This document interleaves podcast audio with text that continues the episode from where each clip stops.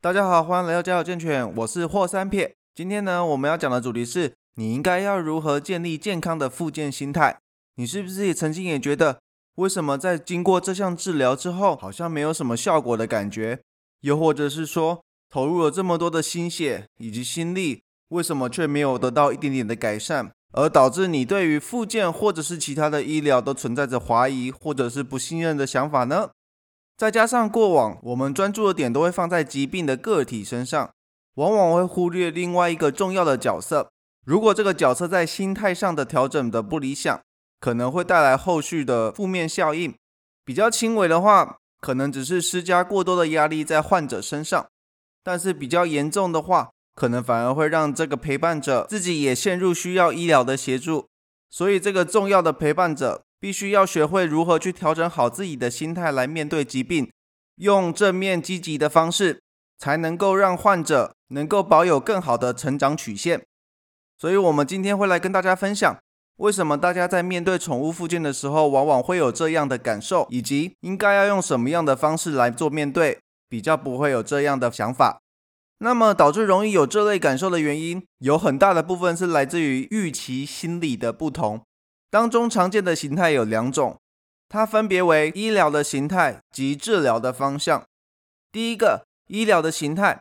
只要有养宠物的都会知道，宠物不像人一样有健康保险的守护。虽然现在开始慢慢有宠物保险的出现，但是它的内容并不是非常的完整，通常都只是覆盖在某一个区块的受众而已。所以相对来说，花费会比我们人在看病的时候还要来得贵。导致大家容易觉得，我花比较多的钱，应该要有比较好的效果，或者是它要恢复的比较好。那这种状况呢，在宠物附件其实更为严重，因为坦白来说，这个区块的花费会比大部分的领域都来得高。这个花费高的问题，主要是来自于人力的关系，因为在整个过程中，你可能会需要一直弯着腰在地板上做检查、做治疗，还要随时动脑整理所有的相关资讯。去分析出可疑的原因，再加以去解决。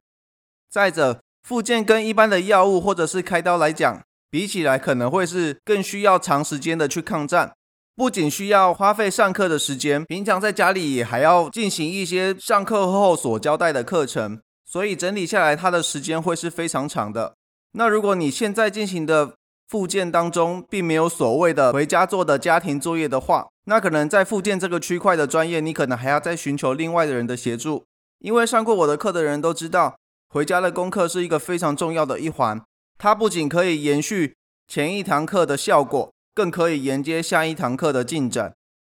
那么，通常以整个复件的时间来看，它其实是可长可短的，短则可能数个月，长则数年都有可能。也因此，这样大家会容易感觉到疲倦或者是疲惫。但是你要相信你自己，你的这些耐心及坚持，最终会成为你最大的回报。那第二个是治疗的方向，要知道，即使像我们这种可以具体的借由语言沟通的生物，在沟通上都有可能会出现一些错误，或者是在名词上的见解不同的问题。那更何况是在面对无法有实质沟通的宠物们身上，虽然通常在某一些数值检查上。可能可以很明确的显示它可能哪里有问题，但是真的是这个原因造成目前出现的问题吗？那就不一定了。所以通常在医疗上，除非有很明确或者是非常危急的问题，不然通常出现的疾病诊断都是借由专业的分析去做同诊出来的可疑症状 A，所以会做一个相对应提出来的 A 治疗计划，来专门为这个 A 症状做治疗。接下来就会出现两种可能。第一种，A 治疗的计划有改善，那就知道这个 A 症状是没有错的，所以可以继续延续 A 的治疗计划。但是如果发现 A 治疗的方法是没有办法改善，而且会更严重的话，这时候我们就要开始尝试 B 诊断以及它的 B 治疗计划。所以即使是兽医师也不是神，难免会有出现方向错误的状况。那当然，有人说经验比较老道的人可能会更有把握去找出真正的问题。但是要知道，经验有助于克服很多不确定的因子，没有错。但是它终究只是一个提高准确的几率而已。没有人可以说它是百分之百的确定它是什么样的疾病。所以从这两个点就可以得知，主要让你出现预期不同的两个点，分别为一。药物及附件所使用的时间及成本的差异不同，因为药物或者开刀可能在后续可以短期内有非常大的明显变化，但是复健的方式却不一样。复健的进步曲线有可能在初期会是一个小药劲的进步，然后再慢慢的经过时间堆叠，让它慢慢的发酵，一步一步的进步，就有点像是大家常说的“一点零一法则”一样，每天只要进步个一 percent。一年过去，它就会进步成三十七倍的成长，所以复健的方式是非常需要时间去堆叠的。那第二个疾病可能会是因为有许多的原因造成，往往没有办法以百分之百的准确去做出一个诊断，但是通常找到的问题都是一个很明确的大方向，所以大家需要多一点耐心，像剥洋葱一样，一层一层的剥开，才可以得到它的心哟。那在知道为什么会造成这些情况之后，我们要来讲，我们需要怎么样的去面对，来避免因为这些问题而造成有负面的影响。首先，第一点，你必须要知道自己是适合积极型的治疗还是保守型的治疗。那这个东西的话，会取决于几个要素。第一个，疾病的类型；再来是年纪及经济能力。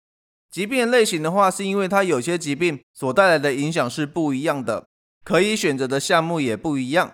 举例来说，一个膝关节异位的狗狗好了，如果它的膝关节异位的等级是一到二，那它可能有很大的机会不需要开刀就可以以复健的方式做治疗。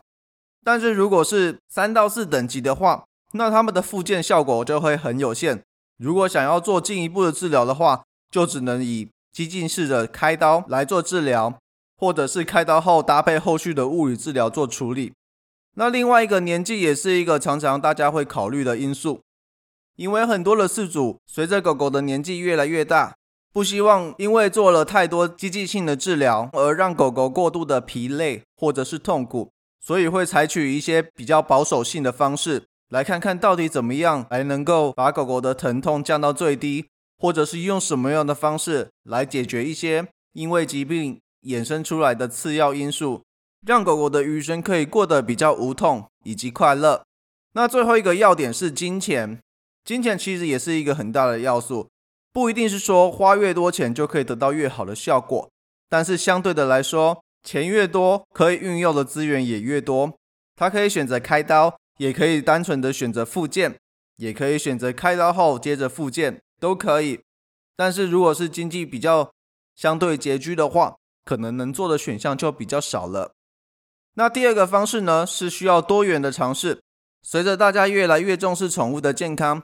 兽医师的分科也越来越细，对于宠物的服务也是越来越多元。不管是每一个兽医师，每个专业人员都会有不同的看法及见解。这些见解不见得都跟疾病有关，可能是跟狗狗的互动相处。照护、复健、诊断、行为的解读、引导都有可能不一样，所以我们可以借由不同的专业人员的建议，自己整合出一份属于你与你们家宝贝的专属计划。